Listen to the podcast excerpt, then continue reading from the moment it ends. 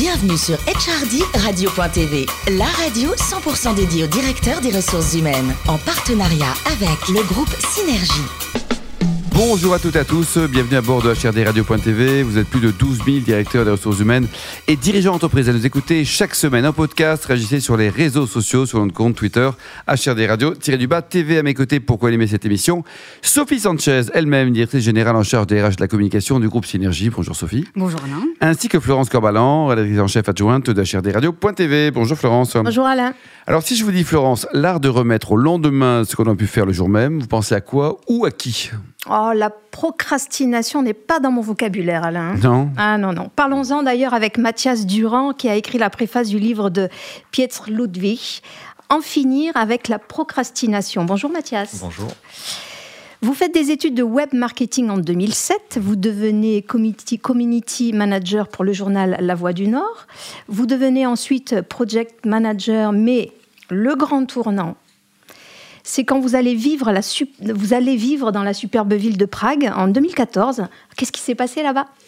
Je suis tombé amoureux de la ville, premièrement. Oui. Et puis, on m'a donné ma chance dans des domaines que je connaissais pas encore. Et j'ai pu évoluer, j'en suis très content. Et il me semble que c'est là que vous avez découvert le coaching, non? C'est là que j'ai découvert le coaching, la passion pour la formation, le leadership et le coaching, effectivement. Le déclic donc se fait en 2017 quand vous rencontrez les membres de procrastination.com Mhm. qui sont euh, Peter Ludwig et Adela Schicker. Alors, qui sont-ils? Qu'est-ce qu'ils font? Oui, alors Peter, c'est donc lui qui a écrit le livre et qui est à la tête de l'entreprise procrastination.com. J'ai lu le livre. Je suis euh, tombé amoureux également du contenu. La révélation. La révélation totale. J'ai compris plein de choses sur mon parcours. Ça m'a permis également de devenir un meilleur coach et un meilleur leader. Et puis, euh, j'ai eu la chance de rencontrer Peter.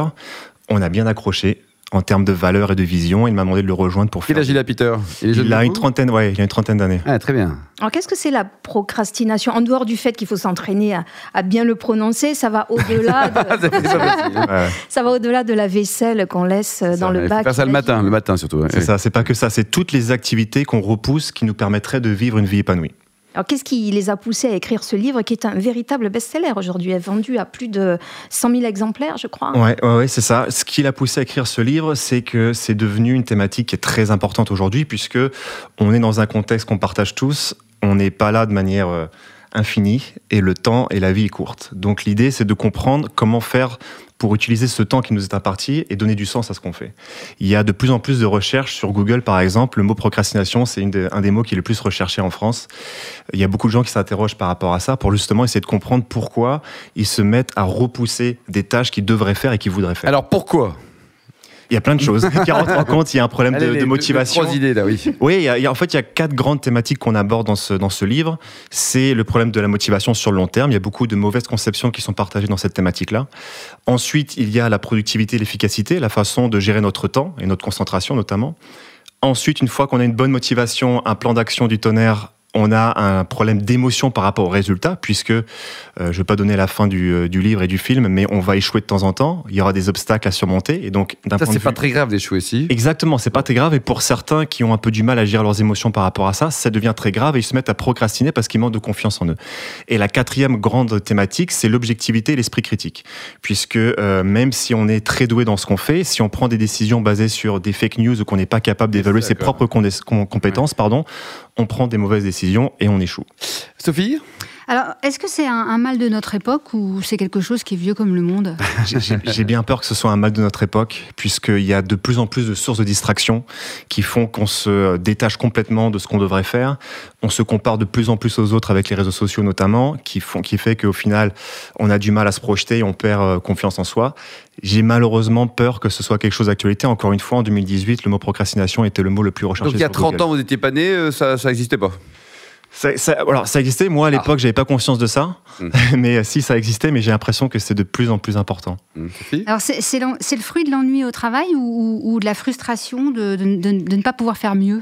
Il y a plusieurs choses. Je pense que c'est un manque de, motivation. Déjà, euh, est-ce qu'on est tous en mesure de définir notre vision personnelle, nos, compétences, les choses qu'on aime faire, euh, notre motivation intrinsèque? Il y a beaucoup de gens qui passent à côté de ça. Moi, le premier, quand j'ai commencé ma carrière, j'étais incapable de définir qui j'étais, qui je voulais devenir et quelles étaient les compétences que je voulais développer.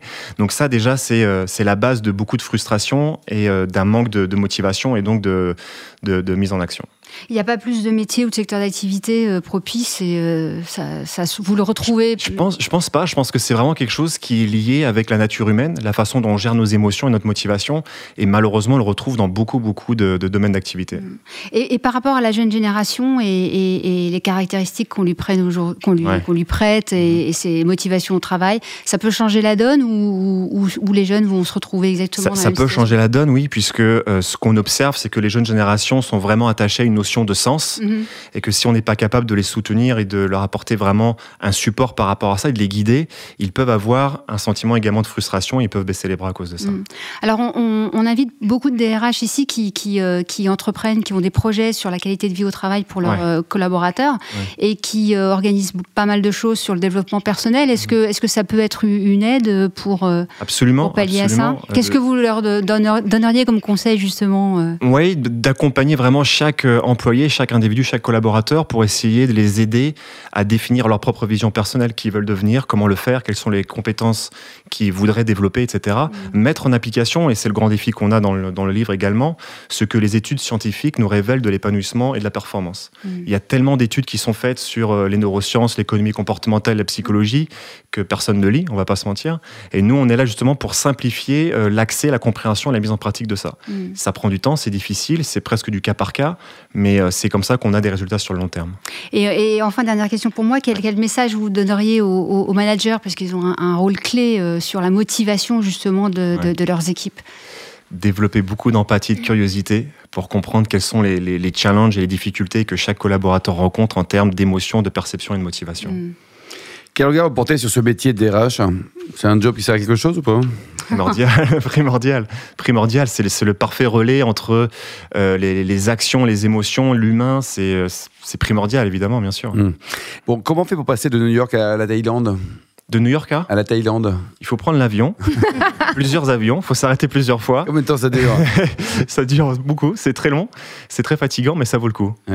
Le, dernier livre lu, indépendamment du vôtre, euh, qu'est-ce que vous euh, avez Le dernier livre qui m'a marqué, c'est Dare to Lead de Brené Brown, qui euh, met en avant le rôle de l'empathie dans le leadership et comment justement avoir des conversations difficiles. Mais vous sortez jamais tout ça là Vous n'avez pas, je sais pas quoi, un roman, un bon polar, ah des histoires bizarres, non ça quand même. Si si, Ah bon, parce que là, c'est ça, c'est le dernier livre qui m'a vraiment marqué. Bon, et alors l'avant-dernier alors ça reste entre nous, mais je lis Harry Potter en ce moment. Ah ben c'est génial, voilà. Je trouve ça génial. Et enfin pour terminer, est-ce que vous soutenez vous à titre perso ou l'entreprise, hein, des, causes caritatives, humanitaires Il y a des gens que vous soutenez?